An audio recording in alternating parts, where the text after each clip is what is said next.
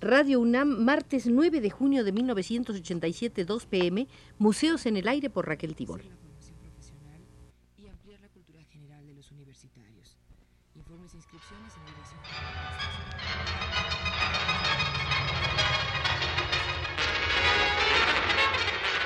Radio UNAM presenta Museos en el Aire. Un programa a cargo de Raquel Tibol, quien queda con ustedes.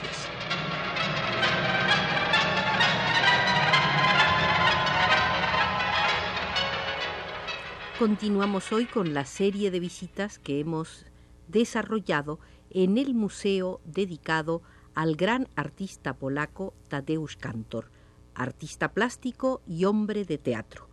En esta quinta visita, quinta visita al Museo de Tadeusz Kantor, comenzaremos viendo su concepción sobre el actor.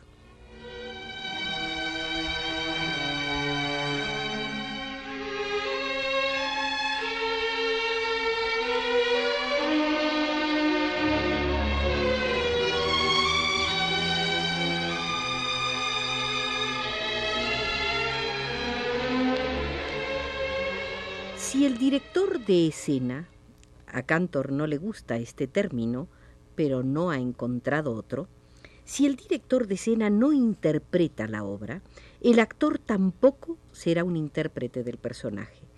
No será un héroe de la encarnación, un hábil camaleón que adquiere los colores de los autores, las obras y los personajes. Cuando se transforma, juega con la transformación que muestra.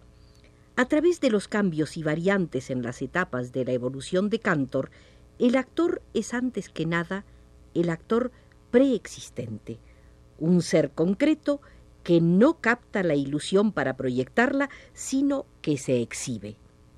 El teatro de Cantor no tiene papeles, pero cuando existe un papel, o la conciencia o la voluntad de un papel, el actor no lo interpreta, lo toma y lo asume. No buscan ni la expresión ni la espontaneidad. No trata de representar, más aún, solo se representa a sí mismo, sea cual fuere su traje. En el teatro de Cantor, el traje tampoco hace al monje. Interviene en la acción y en las situaciones. Se ha eliminado la pasión como motor. La emoción parece ausente o bien es mostrada y construida y sus olas pueden romperse sobre los escollos del humor. Entonces sale al mismo tiempo alejada y como surgida de un manantial más rico y más profundo.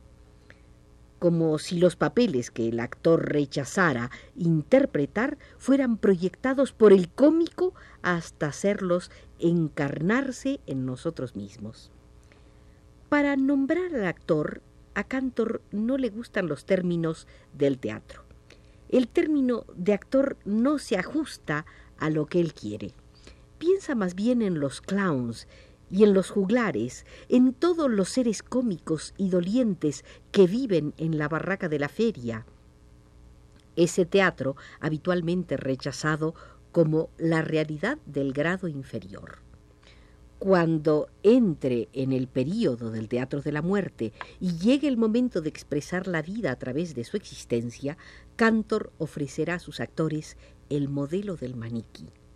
Pero incluso en la danza macabra, el teatro sigue siendo un juego, como una partida de ajedrez, donde el actor es un compañero, un jugador, en el más completo significado del término, que arriesga, gana o pierde, que juega. Es preciso decir que si Cantor dirige a sus actores, si los trata con un extremo rigor que llega casi a rozar el desprecio, también demuestra por ellos un respeto no exento de ternura. Su teatro parte de las ideas escénicas a las que los actores añaden la fuerza provocadora de una realidad física extrañamente concreta. No es una casualidad que dentro de su mitología teatral, tal como se evoca en el manifiesto del teatro de la muerte, Cantor considere la aparición del actor como un hecho revolucionario.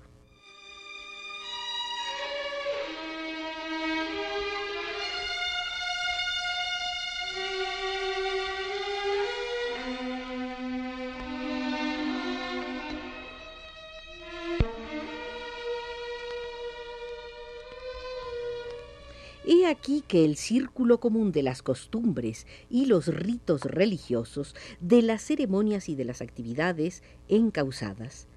Alguien se ha escapado para tomar la decisión temeraria de desligarse de la comunidad cultural. Sus móviles no son, como en el caso de Craig, el orgullo ni el deseo de atraer sobre sí la atención de todos. Sería una solución extremadamente simplista. Lo veo más bien como un rebelde, un objetor, un hereje a la vez libre y trágico, que se ha atrevido a permanecer solo con su destino. Y agrega Cantor, debemos devolver a la relación espectador-actor su significado esencial. Debemos hacer que renazca este impacto original del instante en el que un hombre, el actor, se presenta por primera vez delante de otros hombres, los espectadores, completamente semejante a cada uno de nosotros y sin embargo infinitamente extraño, más allá de esta barrera que no puede ser franqueada. Tanto si se trata del texto como del actor, Cantor se plantea el problema de la realidad. Toda su trayectoria es un diálogo con lo real, y cuando penetra las zonas de lo metafísico, lo hace por medio de una travesía concreta. Pero asumir la realidad es al mismo tiempo afirmar la ilusión. El teatro de Cantor es también un diálogo con la ilusión a quien ha querido en un primer momento excluir de manera radical para descubrir a continuación su permanente presencia y para constatar que la realidad se define en relación con ella. Su propio teatro se afirma por la densidad de su realidad, pero su dinámica vital nace del incesante conflicto entre realidad e ilusión. Eso es precisamente lo que confiere su poder de fascinación tanto a la clase muerta como a Bielopole Bielopole. La realidad no es el decorado, sino el objeto, el lugar del objeto en el teatro. Sus significados y sus funciones merecerían un estudio pormenorizado.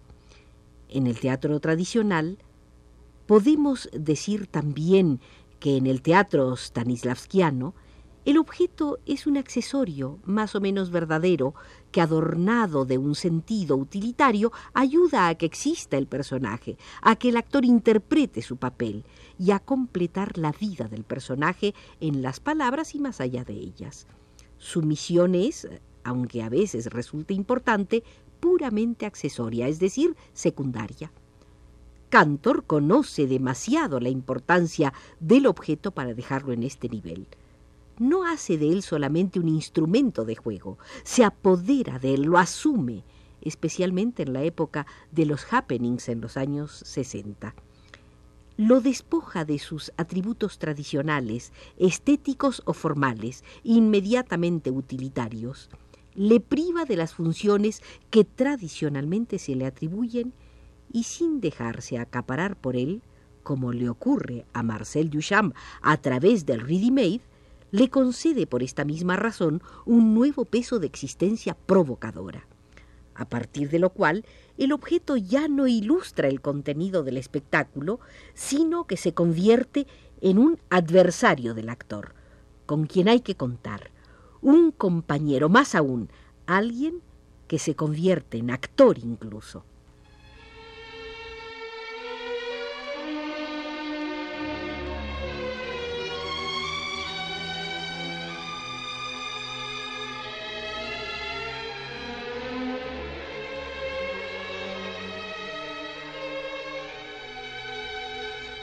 Objetos que parecen directamente sacados de la realidad cotidiana, como la bañera y la máquina de coser de la gallina acuática, los bancos y los pupitres de la clase muerta, donde la madera contrasta sobre los demás elementos, subrayada por una luz neutra a fuerza de ser pálida. Hay otros objetos que son a veces como una prótesis para los personajes actores, un tumor enganchado a ellos, un compañero colgado para siempre de sus cuerpos, un instrumento de fastidio o de abatimiento, la tabla, la puerta en las graciosas y las monas. Con frecuencia son también objetos inventados por Tadeusz Kantor, ciertamente inspirados en la realidad, pero totalmente imaginados para otras funciones puramente teatrales. La ratonera de las graciosas y las monas, la cuna mecánica de la clase muerta o la cama de manivela, el portacruz de ruedas de Vielopole Vielopole. Su presencia parece extraña y natural, como si fuera al mismo tiempo los instrumentos circenses y trágicos de los actores, instrumentos de otra vida. Por eso no nada más simbólicos o cuando parecen serlo, como la cuna mecánica de la clase muerta, no lo son a causa de un conjunto de connotaciones demostradas, sino directamente. Presencia también a la vez aguda y frágil como la de los productos de un artesanado que no tuviera nada que ver con la fabricación de accesorios. La madera, el metal, pero una madera y un metal que hubieran vivido y podrían seguir haciéndolo, afirmando por sí mismos su permanencia frente al hombre mortal. Los ancianos de la clase muerta morirán mientras los bancos de la clase les sobrevivirán durante mucho tiempo. Pero los objetos de Cantor no son unos objetos cualesquiera. Para este hombre profundamente influido por Bruno Schulz, la mayor parte de ellos pertenecen a la realidad del grado inferior. Tristes y lamentables objetos que hablan de la decadencia, la pobreza y la usura estética de la basura, a imagen de nuestro mundo donde reina la destrucción y en la propia experiencia de Cantor, la madera y el metal parecen afirmar su permanencia, pero pertenecen a objetos individualizados que carecen de vínculos coherentes entre sí como piezas de un universo en forma de rompecabezas, definitivamente incompleto y señalado por resquebrajamientos que son trozos de la realidad. Objetos de Cantor, objetos queridos para Cantor, que le obsesionan sin que quiera o pueda explicar por qué, tanto en su actividad teatral como en su práctica de pintura. No se trata de temas plásticos, sino de realidades obsesivas, cargadas de vida, preparadas para entrar en la celebración de un rito elemental y sabio, puertas reducidas a su esqueleto, sillas, ruedas, armarios desvencijados, ventanas que dan a ninguna parte.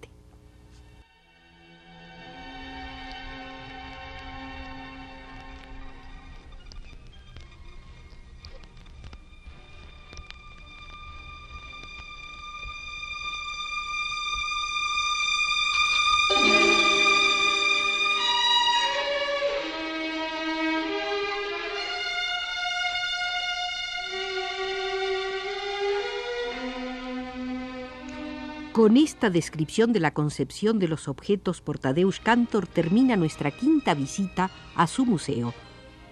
Nos condujo el experto Denis Bablé y nos vigiló desde los controles el amigo Arturo Garro.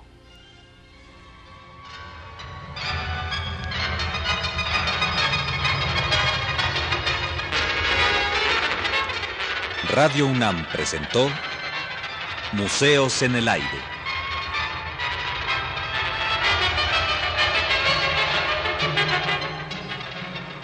Un programa de Raquel Tibol.